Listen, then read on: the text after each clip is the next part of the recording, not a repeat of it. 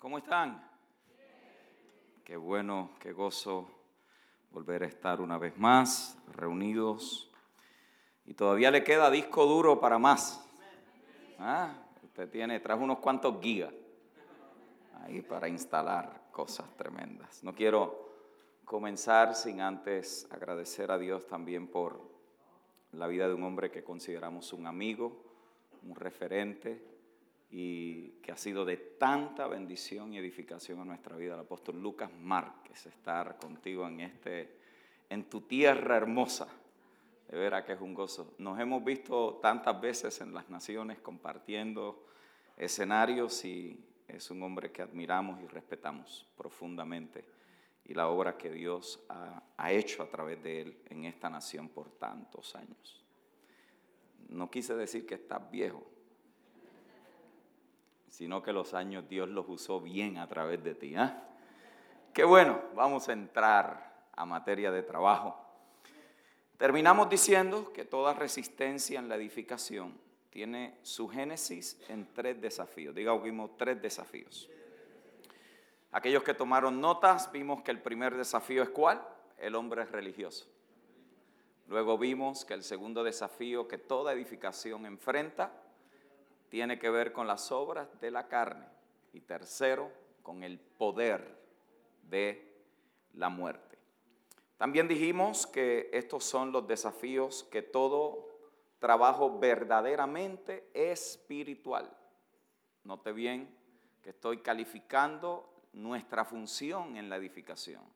Es de naturaleza espiritual, porque la iglesia no es un algo, la iglesia es un alguien y ese alguien es un organismo vivo, celestial, poderoso y diga conmigo que somos nosotros la iglesia, a la cual Pablo le llama que somos el cuerpo del Cristo resucitado.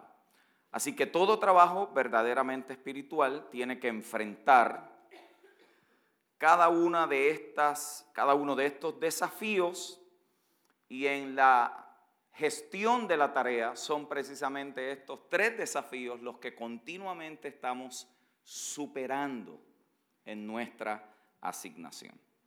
Terminé diciendo que de primera mano Pedro no entendió lo que Jesús quiso decir cuando dijo que él edificaría a su iglesia.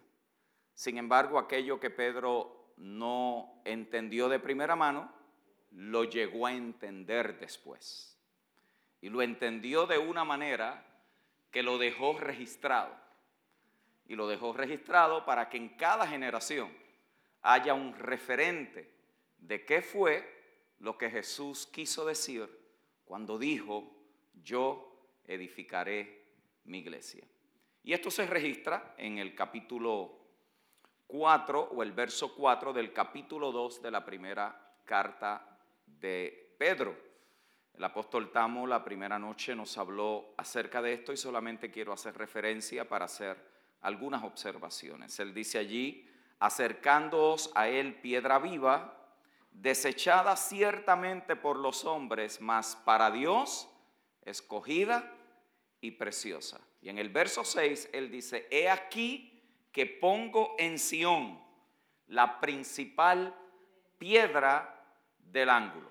Cuando usted lee esas declaraciones de Pedro y regresa a Mateo 16, verso 21, inmediatamente encuentra esto. Desde entonces comenzó Jesús a declarar a sus discípulos que le era necesario ir a Jerusalén y padecer mucho de los ancianos, los custodios de la tradición, de los principales sacerdotes, los custodios de los oficios en el templo y también de los escribas, los custodios de la escritura.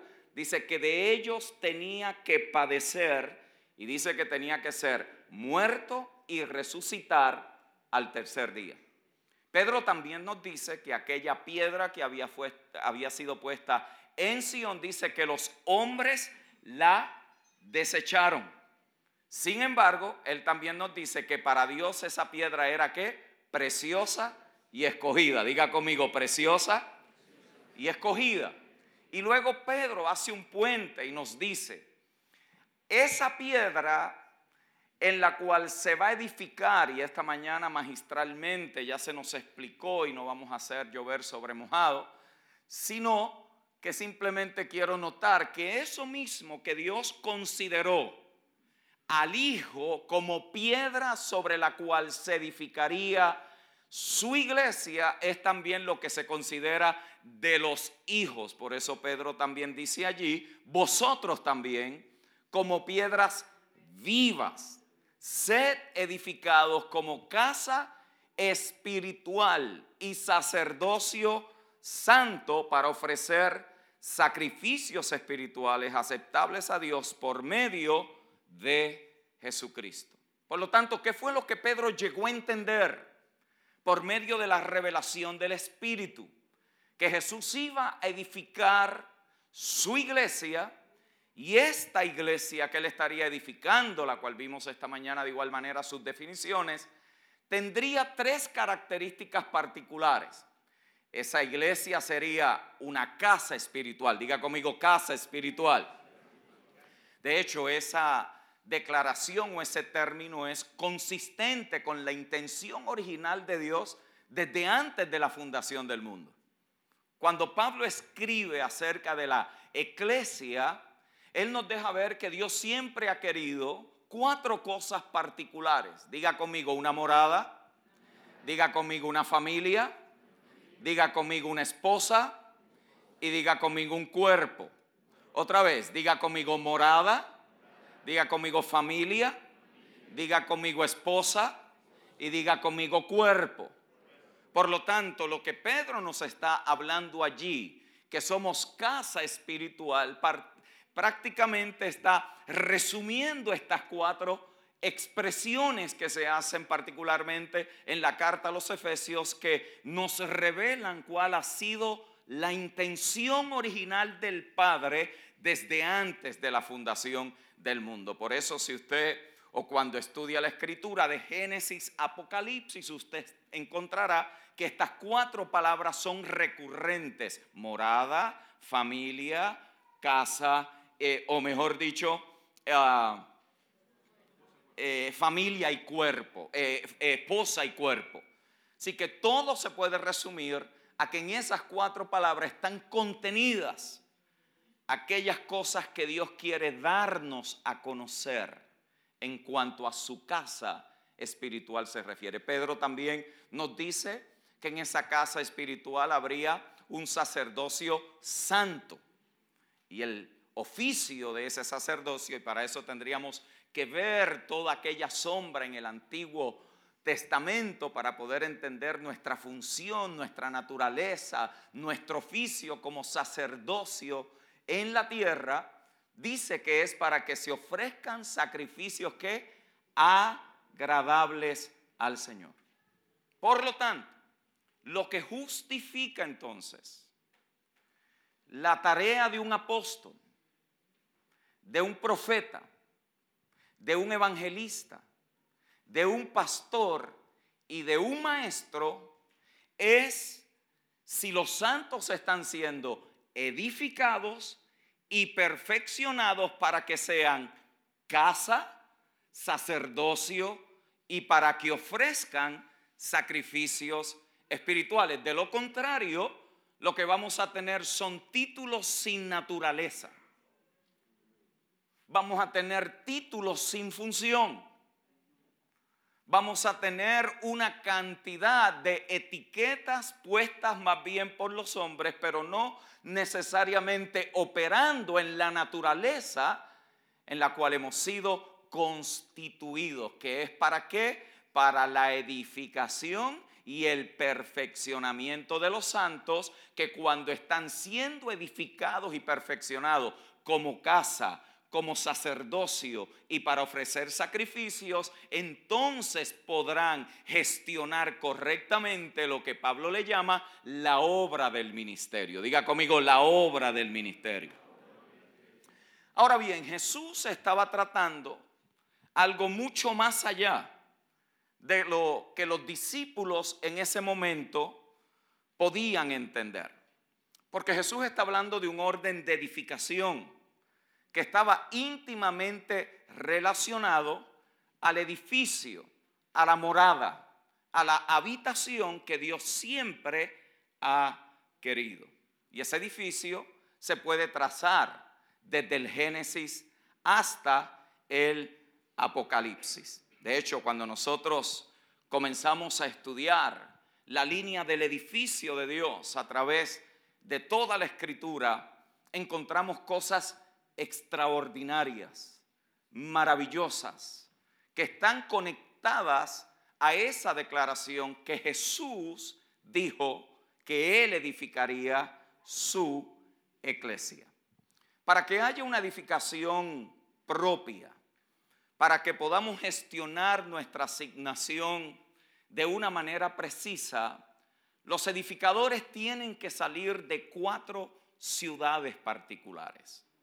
Y esto va a ser un poquito, vamos a entrar en una serie de textos, pero me parece que va a ser importante para nosotros porque estas cuatro ciudades son históricas, pero a la misma vez son metafóricas, porque nos van a ayudar a nosotros a comprender de dónde es que salimos y hacia dónde es que fuimos introducidos.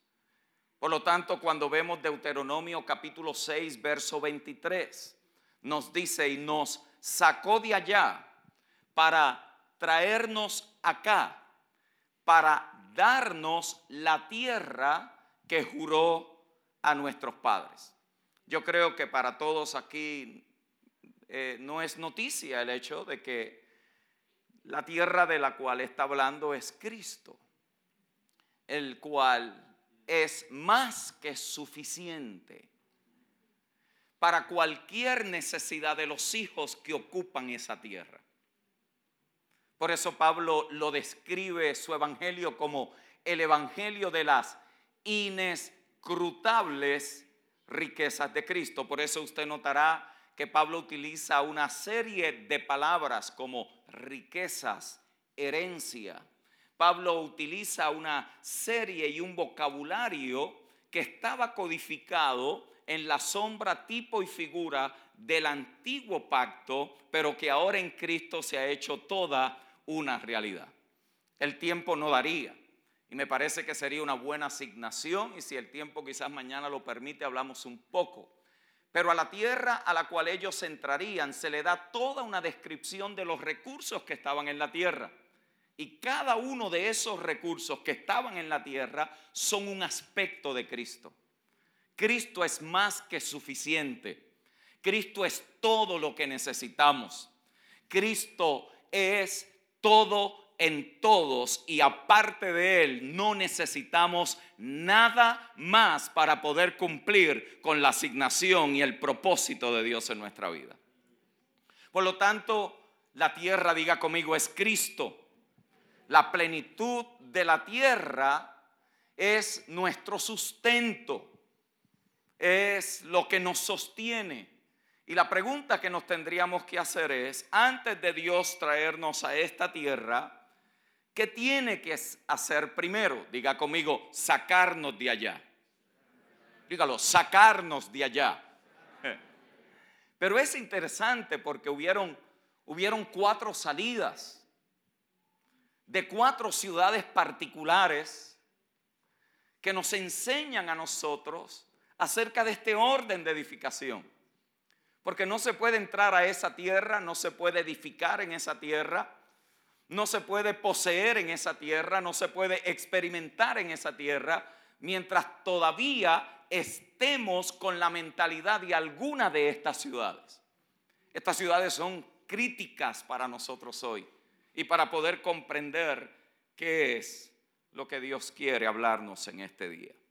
Permítame hacer un recuento rápido de la narrativa bíblica. Cuando abrimos la Biblia, inmediatamente nos damos cuenta que Dios puso a su hombre en la tierra. Ya vimos que la tierra es un tipo de Cristo. El hombre tenía que vivir en su estado original antes de que el pecado alterara todo el orden creado. Tenía que vivir literalmente de lo que la tierra produjera antes del hombre, ni siquiera hacer algún tipo de gestión, ya la tierra tenía orden para proveerle al ser creado todo lo que iba a necesitar para que se sostuviera. Nada le faltaba, nada estaba incompleto, todo estaba en su orden. Allí Dios estaba empezando a develar, a mostrar qué era y qué es lo que él siempre él ha querido para el hombre. Era allí donde el hombre también tenía que poder eh, ejecutar su primera edificación.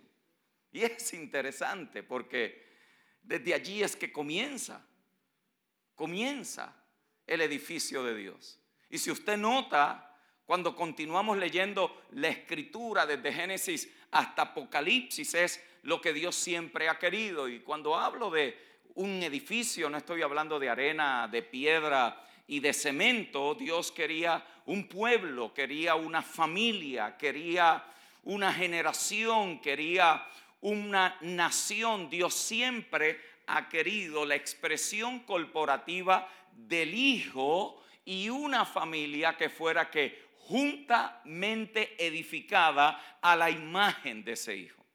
De hecho es interesante porque cuando se dice que el hombre fue creado a imagen y semejanza de Dios, de quien único se dice en la escritura que tiene imagen en la deidad es el Hijo. El Hijo es la imagen visible. Con razón, Pablo cuando se refiere a, Adán dice que Adán era que una sombra del que había de venir. Era un prototipo. Era un modelo pero no era el original. El original estaba contenido en lo celestial todavía. Porque había una prueba que había que pasar, era una prueba de gobierno y era una prueba de poder asignarle valor a lo que Dios había dicho. El problema de Adán fue que Adán valoró más las palabras que Dios no había dicho que las palabras que Dios le había dicho. Y esa es la gran prueba. ¿Por qué? Porque Adán valoró más lo que Dios no dijo que lo que Dios le había dicho. Y eso es una prueba de amor, porque aquello a lo cual usted ama le asigna un valor incalculable. Le asigna un valor que no es comprometido con nada. El hombre tenía que ser probado en su alianza, tenía que ser probado en su gestión de qué era lo que iba a valorizar que era lo que le iba a asignar el mayor grado y nivel de importancia. Usted y yo conocemos la historia. Adán valoró más lo que Dios no dijo que lo que Dios dijo y usted y yo conocemos las consecuencias devastadoras de aquello que sucedió. Pero bendito sea Dios en Cristo porque Adán era una sombra del que había de venir y el que había de venir vino y nos reveló a qué se parece un hombre y una mujer cuando Dios es quien los gobierna. Ese ejemplo, modelo, prototipo y representación es perfecta, exacta y está en su máxima plenitud. Así que Dios siempre ha querido una expresión corporativa del Hijo, que fuéramos juntamente edificados como, como su morada. Si fuéramos a preguntar qué es lo que Dios quiere para las naciones, tendríamos que decir que es eso, que es una expresión corporativa del Hijo. Y en cada ciudad hay una colonia, hay una embajada, hay una expresión de esa familia. La hay en Chile, en Venezuela, en África, en Colombia, en todas partes, de toda tribu, de toda lengua y de toda nación. Hay expresiones de esa familia de Dios en la tierra que están juntos simultáneamente, sin estar limitados por tiempo y espacio, diciéndole a todo el orden creado, a esto es que se parece el Hijo del Dios viviente. ¿Qué tarea? ¿Qué responsabilidad? Qué misión tan importante. La edificación que Dios comienza en el Génesis comienza con Eva. Note que dice que Dios sacó del costado del varón, dice una costilla, dice que de allí sacó y dice e hizo. Esa palabra en el hebreo es la misma palabra que se utiliza para cuando Noé hizo un arca. La palabra es edificó una mujer. No fue como que de repente hizo y quedó. La idea que nos está dando es el valor. ¿Por qué? Porque allí está la máxima representación de lo que eventualmente sería la esposa del Hijo, que es su iglesia. De la misma manera que el Hijo obtuvo su esposa, Adán obtuvo la del Dios, lo puso a dormir y cuando despertó había una esposa santa, pura y sin mancha. Estaba allí representada. Dios hizo esa acción de edificar a Eva, presenta la acción de Dios. Y note que cada vez que Dios edifica es más grande. Cada vez que Dios edifica va en aumento. La edificación de Eva engrandeció a Adán. Los dos antes del pecado alterar el orden creado, dice que se llamaban Adán, eran los mismos pero diferentes. Hmm. Por eso cuando la iglesia es correctamente edificada, el Hijo está siendo engrandecido. El postrer Adán está siendo engrandecido porque nos convertimos, somos, operamos como una extensión, como algo que sale de Él, contiene su propia naturaleza y vida, es parte de su propia esencia. Somos tan y tan y tan semejantes a la imagen del Hijo que somos inseparables. Yo creo que usted se iba a emocionar. Le acabo de decir que usted y yo somos uno con Él.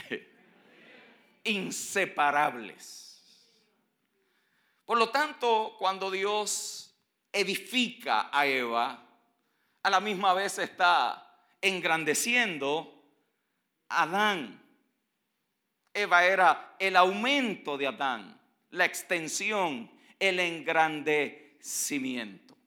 Cada vez que la iglesia está siendo correctamente edificada, estamos haciendo posible que la plenitud de aquel que todo lo llena en todo se pueda hacer una realidad. Se pueda manifestar de alguna manera a la medida que la iglesia está siendo correctamente edificada como casa espiritual, como sacerdocio espiritual, ofreciendo sacrificios agradables y está ejerciendo y gestionando la obra del ministerio, se están llenando los espacios para que Cristo sea todo en todos. Hay un engrandecimiento del Hijo. Así que Dios está edificando. Dios siempre ha estado edificando. Y todo lo que Dios ha edificado siempre ha sido encontrado con resistencia. Nunca ha quedado sin resistencia. Siempre ha sido resistido. Siempre ha encontrado desafíos. Pero pero para poder lograr lo que Él quiere, e, Él tiene que hacer una serie de movidas. Y entre esa serie de movidas está, diga conmigo, sacarnos de allá. Para introducirnos acá.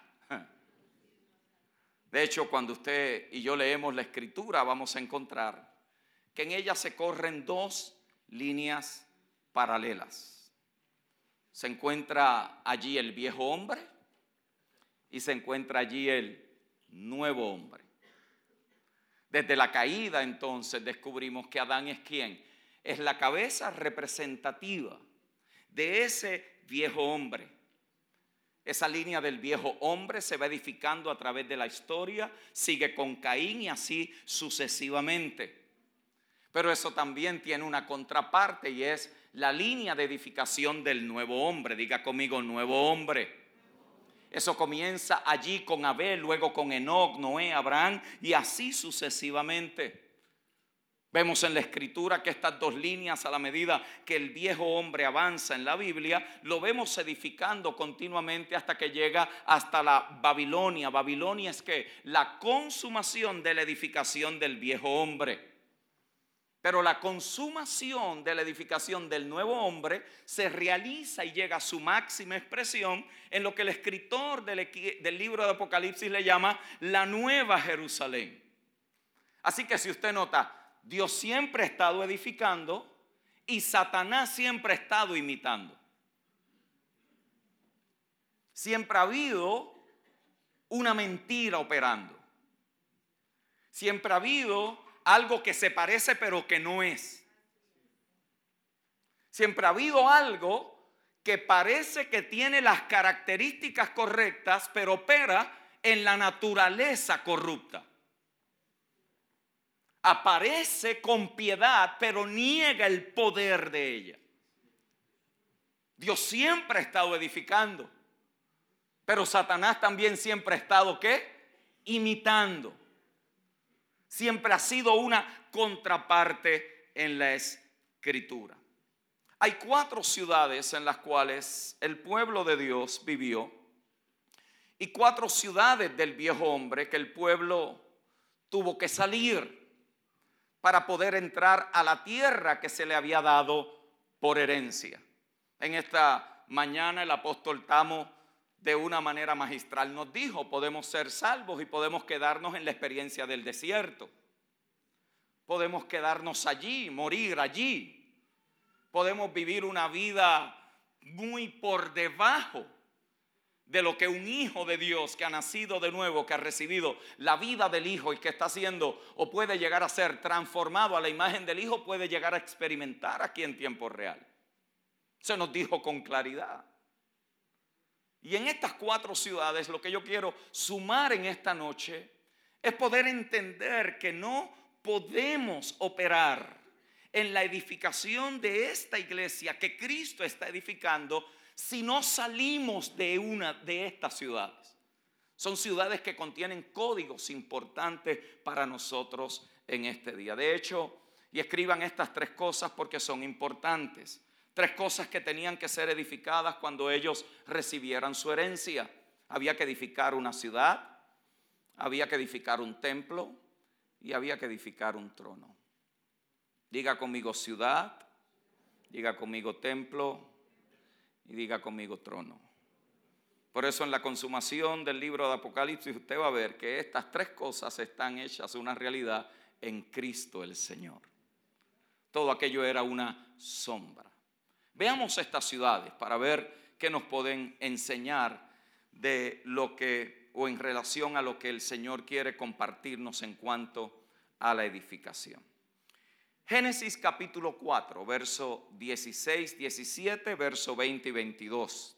Voy a leer una serie de textos con el propósito de que podamos ver la base y el fundamento de lo que estamos diciendo. Génesis 4, 16 y 17. Salió pues Caín de delante de Jehová y habitó en tierra de, de Not, al oriente de Edén. Y conoció Caín a su mujer, la cual concibió y dio a luz a Enoc. Y edificó, note, y edificó ¿qué? Una ciudad. Y llamó el nombre de la ciudad del nombre de su hijo Enoc. Marque eso por allí. Y llamó, él edificó una ciudad y dice que la llamó como Enoc. Verso 20. Y Ada dio a luz a Jabal, el cual fue padre de los que habitan en tiendas y crían ganados. Y el nombre de su hermano fue Jubal, el, el, cual fue padre de todos los que tocan arpa y flauta. Y Sila también dio a luz a Tubal Caín, artífice de toda obra de bronce y de hierro. Y la hermana de Tubán Caín fue Nama. Génesis capítulo 6, verso 12 al 14. Y miró Dios la tierra. Note el progreso de deterioro o la manera en cómo está progresivamente deteriorando ya la humanidad. Note, y miró Dios la tierra. Y he aquí que estaba corrompida. Dice, por, por porque toda carne había corrompido su camino sobre la tierra. Dijo pues Dios a Noé, He decidido el fin de todo ser, porque la tierra está llena de violencia a causa de ellos, y he aquí que yo los destruiré con la tierra. Hazte un arca de madera de gofer, harás aposentos en el arca y las calafatearás con brea por dentro y por fuera. Génesis capítulo 11, verso 3 en adelante. Y se dijeron unos a otros, vamos, hagamos ladrillo y cosámoslo con fuego. Y les sirvió el ladrillo en lugar de piedra y el asfalto en lugar de mezcla. Y dijeron, vamos, edifiquemos una ciudad y una torre cuya cúspide llegue al cielo y hagámonos un nombre por si fuéramos esparcidos sobre la faz de toda la tierra. Y descendió Jehová para ver la ciudad y la torre que edificaban los hijos de los hombres. Y dijo Jehová, he aquí el pueblo es uno y todos estos tienen un solo lenguaje y han comenzado la obra y nada les hará desistir hasta de lo que han pensado hacer.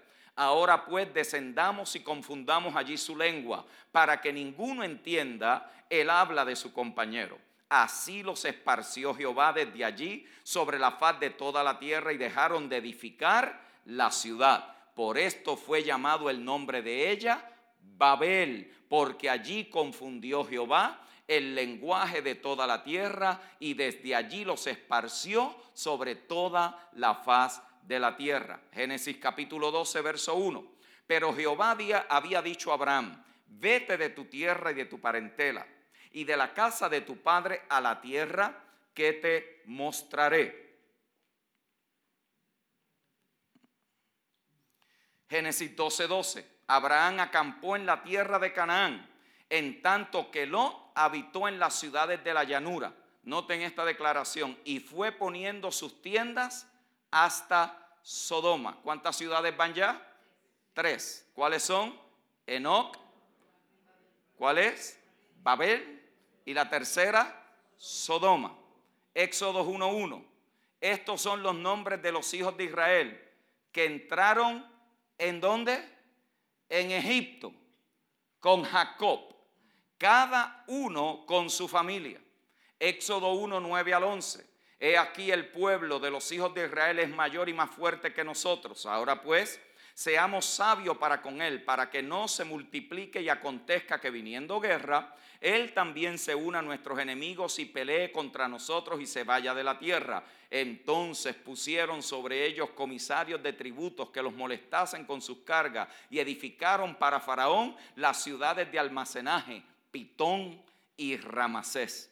Éxodo 3:10. Ven por tanto ahora y te enviaré a Faraón para que saques de Egipto a mi pueblo, los hijos de Israel. Vaya Hebreos capítulo 12, verso 25 y 26. Mirad que no desechéis al que habla, porque si no escaparon aquellos que desencharon al que los amonestaba en la tierra, mucho menos nosotros si desecháramos al que nos amonesta desde los cielos, la voz del cual conmovió entonces la tierra, pero ahora ha prometido diciendo, una vez y conmoveré no solamente la tierra, sino también el cielo.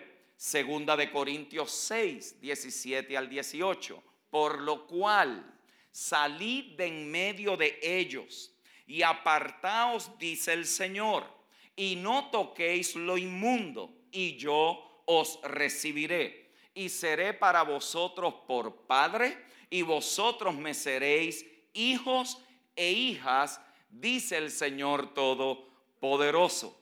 Apocalipsis capítulo 18, verso 4. Y oí otra voz del cielo que decía, salid de ella, pueblo mío, para que no seáis partícipes de sus pecados, ni recibáis parte de sus plagas. Antes, mis amados hermanos y hermanas, de nosotros ser juntamente edificados, tenemos que erradicar, salir, tenemos que poder neutralizar todo efecto y toda mentalidad que estas cuatro ciudades dejan instaladas en nosotros por causa de eh, haber nacido en delitos y en pecados. Por lo tanto, todos acá, antes de haber recibido la vida de Dios, tenemos que poder entender qué es lo que esto significa y representa en nuestra jornada y en nuestro crecimiento en Cristo. La primera ciudad que vimos allí, ¿cuál es? Enoch ¿quién edificó esta ciudad? Caín. Y es la primera ciudad que se registra en la escritura que fue edificada en la línea del viejo hombre. ¿Qué nos habla esa ciudad? ¿Qué representa esa ciudad? Esa ciudad representa la inventiva humana. Es el fruto del esfuerzo humano. ¿Por qué? Porque Dios nunca le dijo a Caín que edificara una ciudad. Aquello fue iniciativa propia. Aquello fue parte de su inventiva. Aquello fue parte de su iniciativa humana. Aquello viene como consecuencia y resultado de creerse que puede honrar, servir, agradar a Dios en sus propios inventos, ideas y esfuerzo y voluntad humana. Caín está allí edificando una ciudad sin la necesidad de Dios, totalmente independiente, totalmente ajeno de los elementos y la construcción que verdaderamente requiere Dios para que el edificio de Dios sea edificado. Allí vemos al hombre actuando totalmente independiente.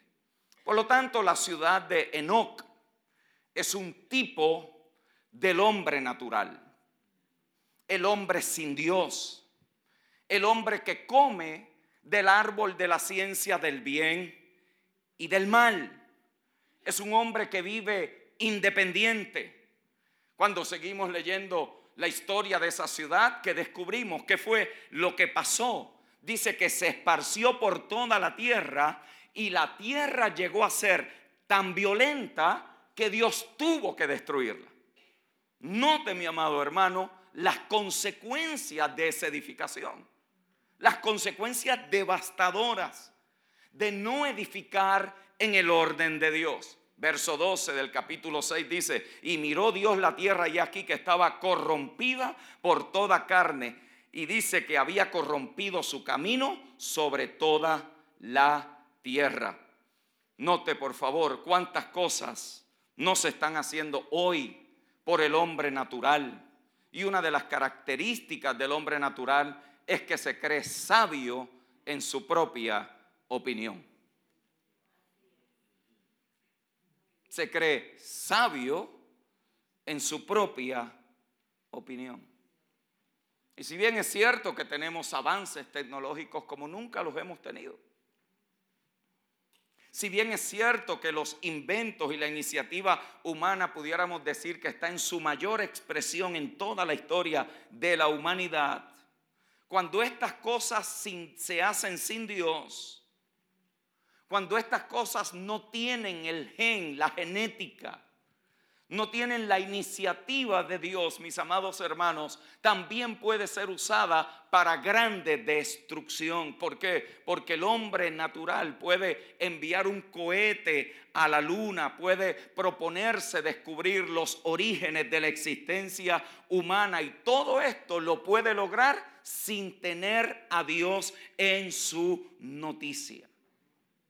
Esos son los hombres de Enoch, los que dicen, ¿para qué? Necesitamos a Dios en la edificación. Si nosotros lo podemos hacer. Si, yo, yo estudié esto, yo tengo suficiente experiencia. Yo he estado en unos cuantos eh, escuelas de alimentamiento ministerial. Yo, yo tengo estrategia, yo he visto. Hermanos, ese peligro no los corremos. Todos nos corremos el peligro de poder llegar a depender de nuestra propia iniciativa, de nuestra propia inventiva. Todos nos podemos llegar a creer que Dios está justificando lo que estamos haciendo. Es una, es una tarea continua, es revisarnos ¿Cuáles son nuestras motivaciones? ¿Qué está detrás de nuestras iniciativas? ¿Cuál es la fuerza, el motor? ¿Cuál es la energía que nos mueve? ¿Cuál es el celo que nos consume?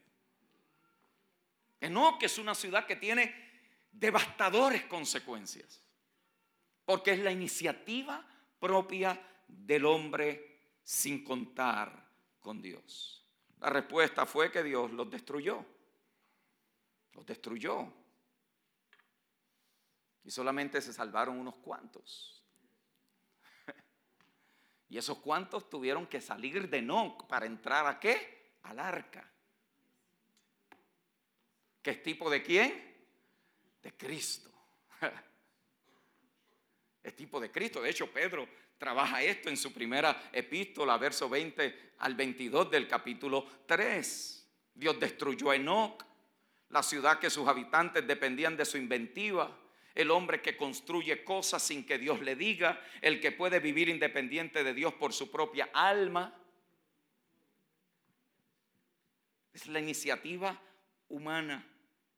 Por lo tanto, para ser juntamente edificados, Dios tiene que tratar con nuestra tendencia a la independencia.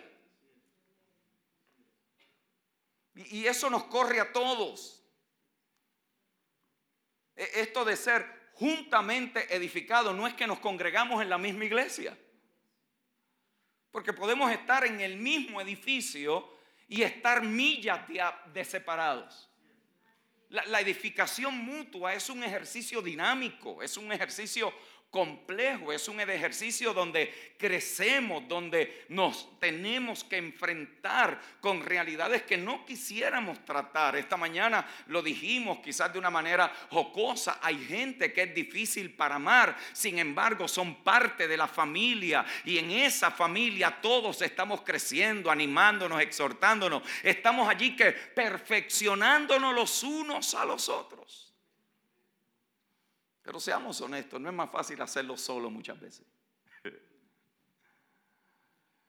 La tendencia a la independencia al creer que solo podemos, que yo no necesito a nadie más, que con lo que yo sé es suficiente, que para qué estar esperando para que otro avance. No, mis amados hermanos, los vestigios y los residuos de lo que deja la ciudad de Enoch instalados en nuestra mentalidad tienen que ser desechados porque este asunto nadie puede hacerlo solo. Nos necesitamos los unos a los otros, dirigidos por el Señor bajo el gobierno y cabeza de Cristo para que podamos ser que juntamente edificados como la morada de Dios en la tierra.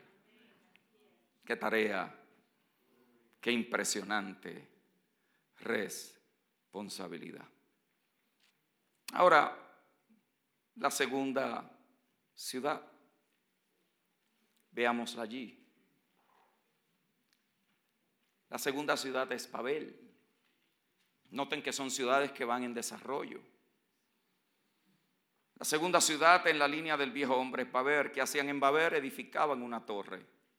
Dice, y se dijeron unos a otros, vamos, hagamos ladrillo y comámoslo con fuego. Y les sirvió el ladrillo en lugar de piedra y el asfalto en lugar de mezcla. Y dijeron, vamos, edifiquemos una ciudad y una torre cuya cúspide llegue al cielo y hagamos Hagámonos un nombre por si fuéramos esparcidos sobre toda la tierra. Note que ellos la torre la estaban haciendo de ladrillo, que es un material de la mano del hombre. Dios no construye ni edifica con ladrillo. Dios construye con piedras que vivas. Vivas. El trabajo de sus propias manos. Lo querían utilizar para alcanzar el cielo pero qué interesante, ¿no? Para hacer un nombre para ellos mismos. Por lo tanto, ¿de qué habla Babel? Babel habla de la naturaleza religiosa. Habla del sistema religioso. La naturaleza religiosa dice, bueno, todo lo que estamos haciendo es para Dios y para su gloria, pero bajo el nombre nuestro, ¿ah? Toda la gloria sea del Señor pero gracias a mí que fue el que lo hice.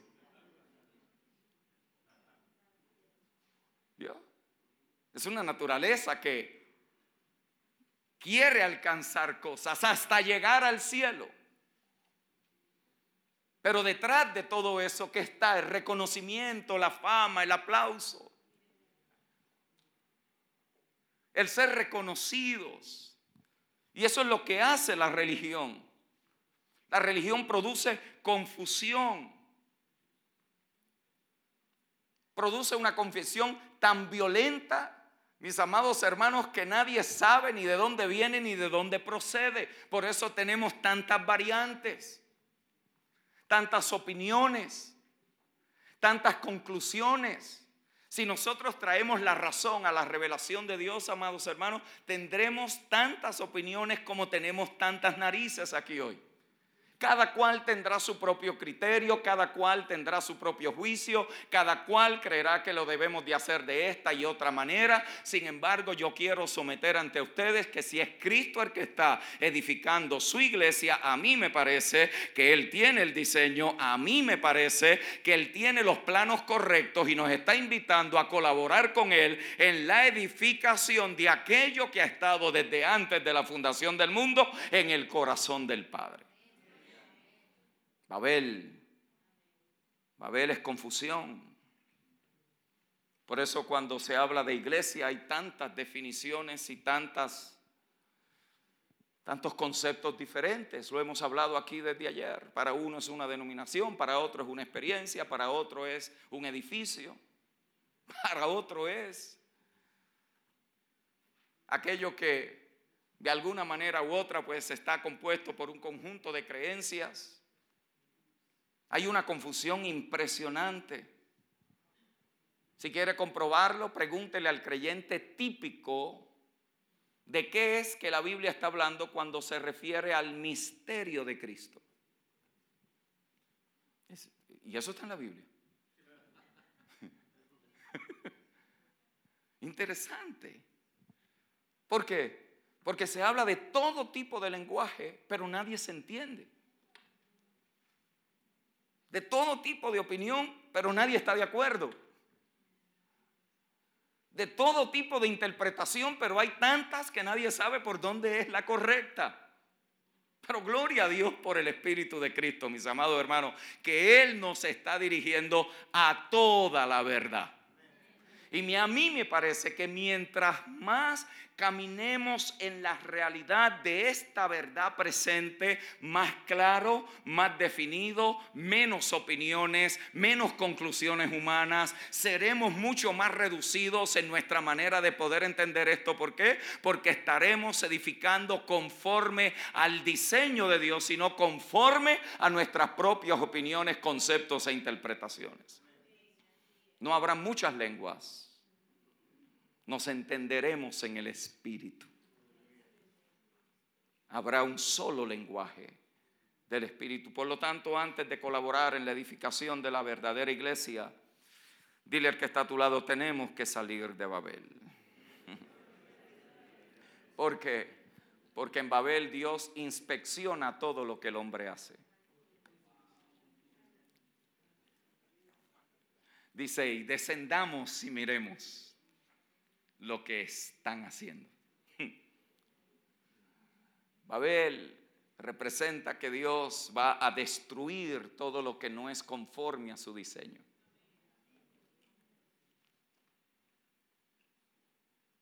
Va a eliminar. ¿Sabe quién tuvo que salir de Babel? Abraham tuvo que salir de Babel.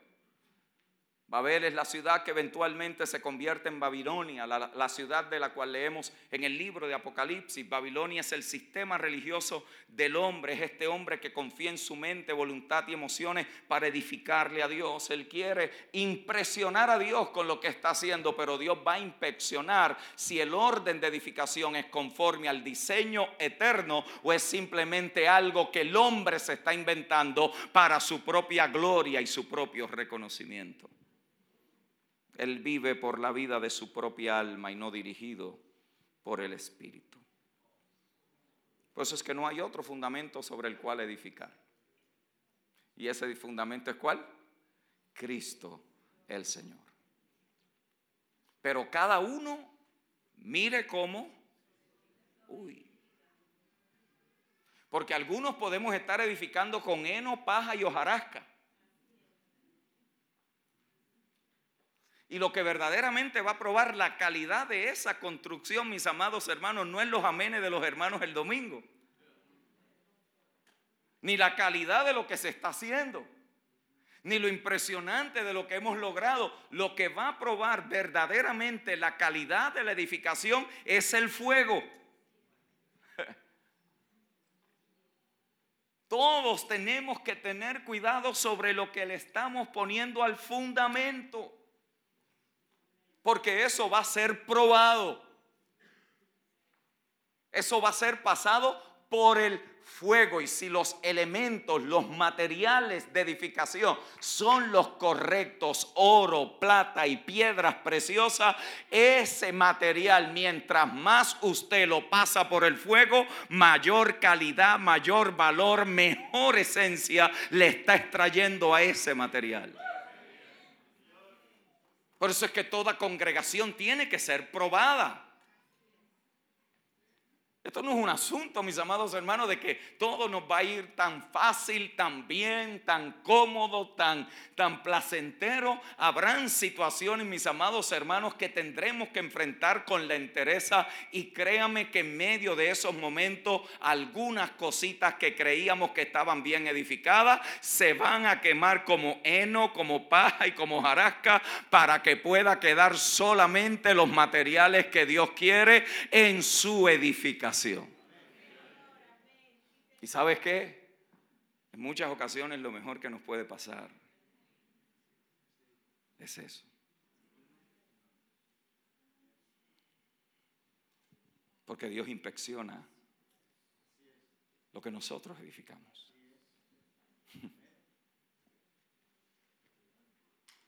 Esto es complejo para mí, yo lo veo cada vez y quizás entendiendo ese sentido de Pablo, de esa impresionante revelación, pero a la misma vez ese fervor y el celo que lo consumía, para que en el orden de edificación todo se hiciera conforme al designio de Dios. Diga conmigo Babilonia. Babilonia tiene que morir en nosotros y nosotros tenemos que salir de Babilonia. No se puede vivir en Babilonia y a la misma vez vivir en Canaán. No se puede.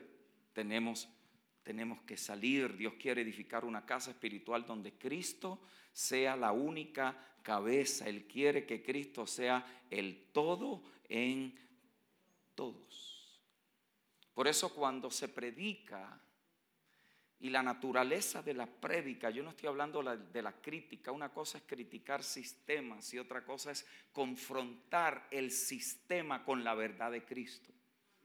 para eso no hay que estar ni molesto, ni amargado, ni resentido, ni estar peleando con la gente. No, no, no, no, no. Pero cuando el Evangelio de Cristo se predica, mis amados hermanos, se levanta todo tipo de antagonismo, de resistencia. ¿Por qué? Porque estamos golpeando un sistema creado por el hombre, para el hombre, para su propia gloria y reconocimiento. Este es el gran dilema. Por eso cuando estamos predicando en él la naturaleza correcta, estos desafíos se nos van a presentar y nos va a pasar en ocasiones como al apóstol Pablo que iba predicando por todas las ciudades a Cristo y dice, y lo echaban de las sinagogas.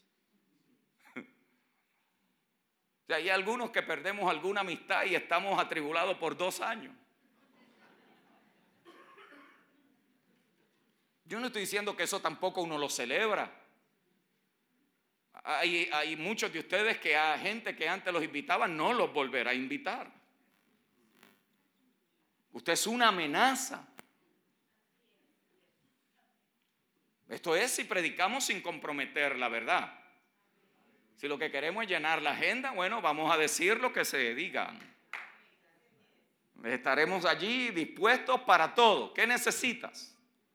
Dime, ¿qué hago?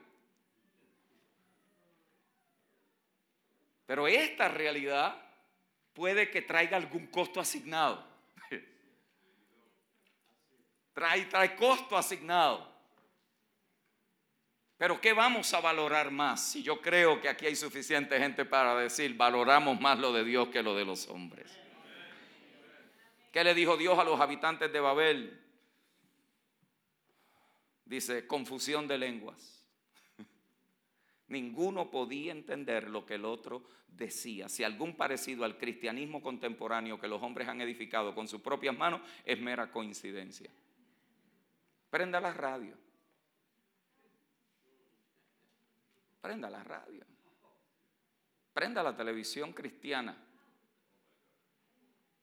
Véalo cuatro horas. Y si usted todavía quiere seguir en Cristo, usted ya sobrevivió todo, hermano.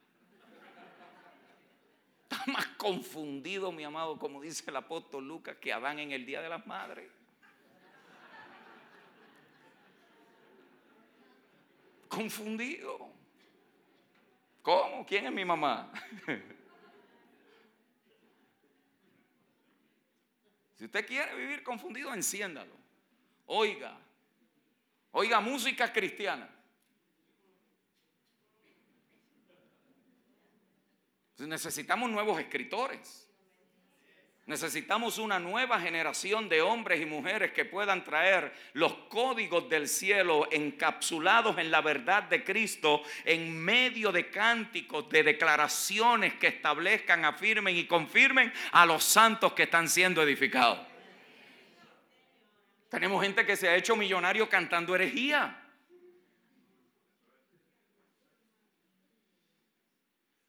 Esto es serio. La tarea, Babel confunde.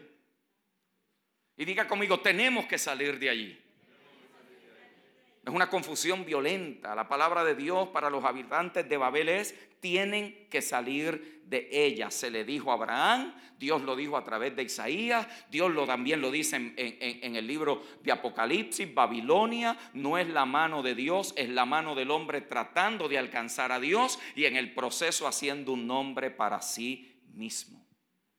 Babilonia es la fama y la gloria de los hombres. Tercera ciudad. Y permítame avanzar un poco. Es Sodoma.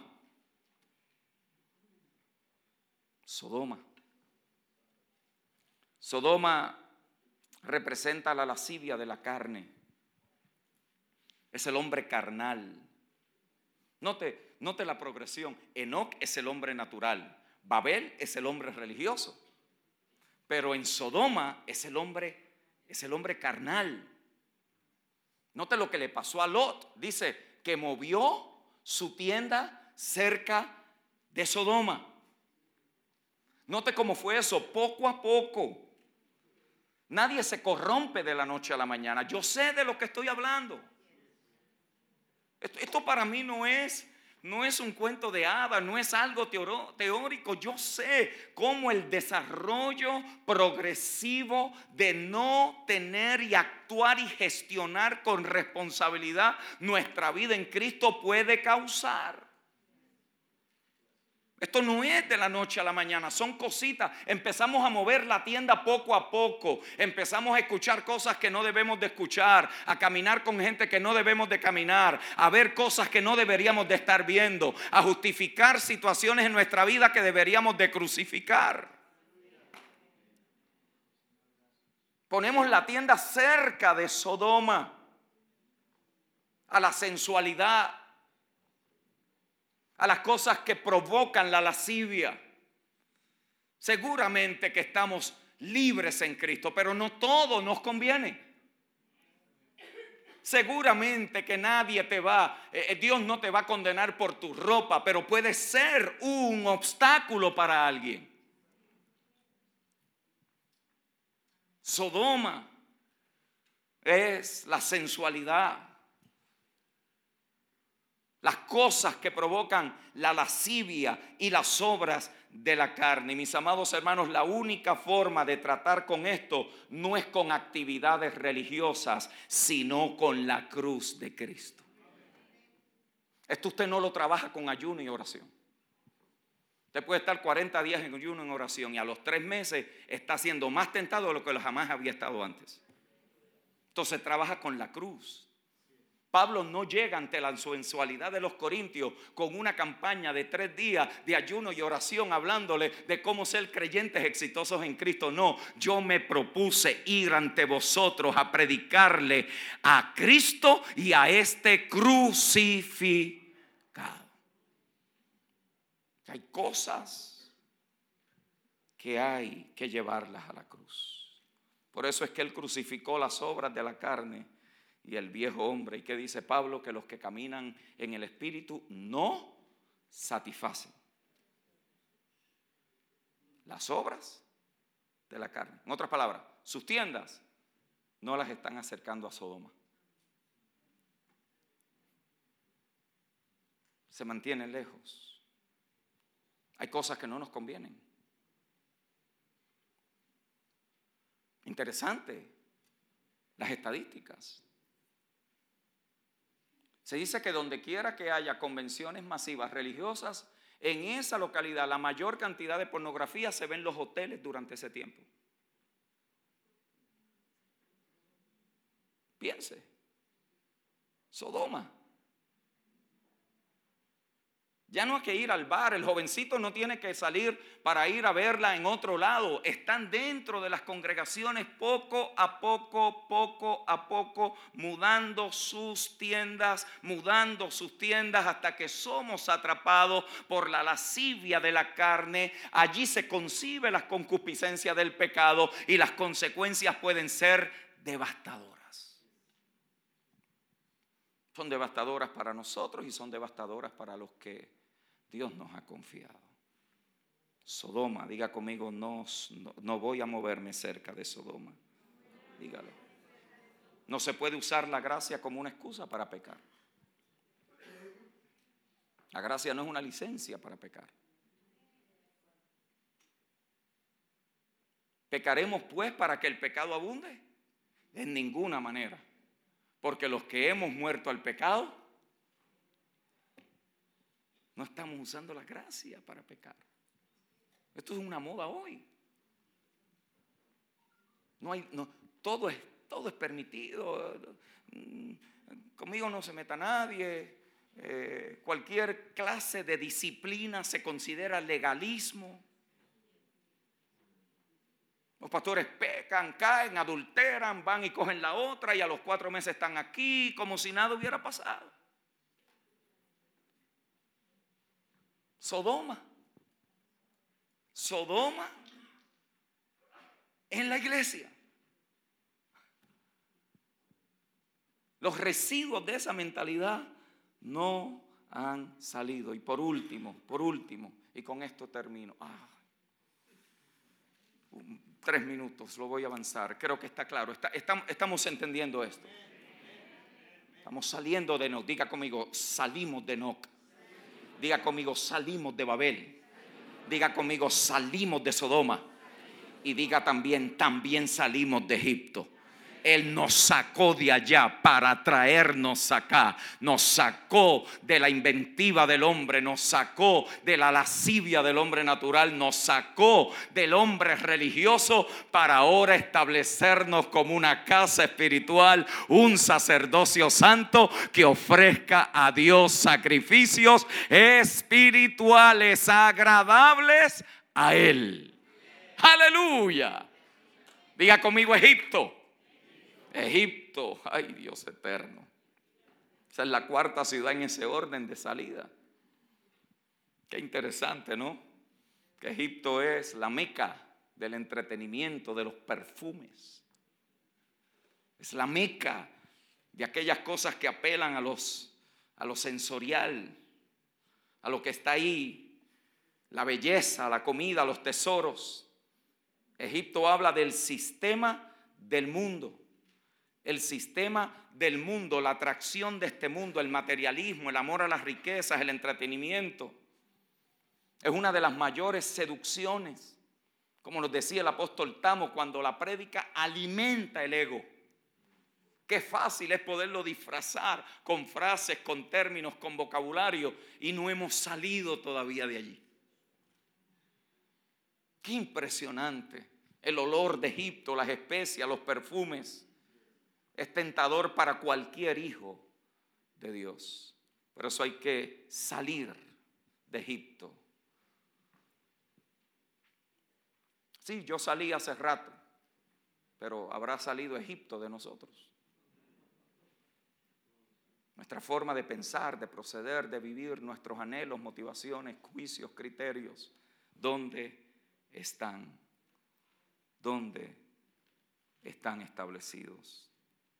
No podemos edificar para Cristo, por Cristo y en Cristo hasta que no salgamos de Egipto y Egipto salga de nosotros. Así que diga conmigo, nos sacaron de las ciudades del viejo hombre para introducirnos a nuestra herencia. Y nuestra herencia es Cristo, el cual es más que suficiente. Y en esa tierra nada falta para los que ahí edifican juntamente con Dios su morada, su trono y su ciudad para que se manifiesten las naciones. Aleluya. Gloria al Señor por este maravilloso privilegio de servirle a Él. Padre, gracias por tus riquezas en Cristo. Señor, estas cosas nos confrontan. Estas cosas en ocasiones nos retan. Estas cosas en ocasiones, Señor, sacuden nuestra propia vida y existencia. Hay veces, Señor, que allí se están formando, se están concibiendo las primeras, Señor, semillas de corrupción, de engaño, de mentira, que se siembran de una manera sutil, de una manera, Señor, en muchas ocasiones totalmente ajenas a lo que podamos estar viendo o viviendo en ese momento. Señor, hoy tú nos convocas, nos llamas Aquellos, Señor, que de alguna manera u otra quizás todavía están luchando con los residuos de estas ciudades, del viejo hombre, de una mentalidad no renovada, de un entendimiento no actualizado. Yo te pido que hoy, Señor, tú por medio de tu Espíritu, trates con cada uno de nosotros y renunciemos totalmente a lo que estas cosas nos ofrecen. Queremos vivir para ti y solo para ti. Que nuestro vivir sea Cristo, porque en Él hemos encontrado todo lo que podamos llegar a necesitar en esta vida. Él es más que suficiente. Y sin Él, nada queremos. Gracias Señor por habernos sacado. Ahora enséñanos a tratar con esos residuos que fueron instalados en el viejo hombre. Estamos siendo creados conforme a la imagen de Cristo. En el nombre de Cristo el Señor. Amén y amén. Bendecidos mis amados hermanos.